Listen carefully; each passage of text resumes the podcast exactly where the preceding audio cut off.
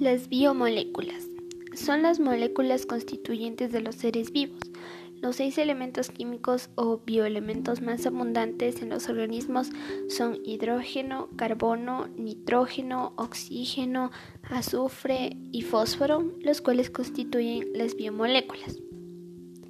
Carbohidratos. Son biomoléculas que se componen de cadenas hechas de carbono, hidrógeno y oxígeno. También se los puede llamar glúcidos, hidratos de carbono o sacáridos. Se caracterizan por tener un sabor dulce y por ser una fuente rápida de energía para el organismo.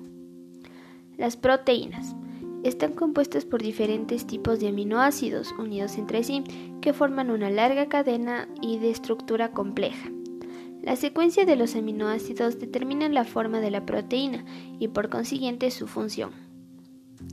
Los lípidos. Se caracterizan principalmente los lípidos por ser hidrófobos, es decir, que son insolubles en el agua, pero sí pueden disolverse en disolventes orgánicos como el benceno, el cloroformo o la benzina. Ácidos nucleicos se generan a partir de la repetición de pequeñas moléculas unidas por enlaces químicos.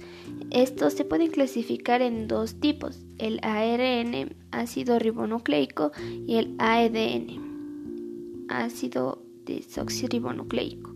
Se encargan de transmitir y ejecutar la información genética de los organismos.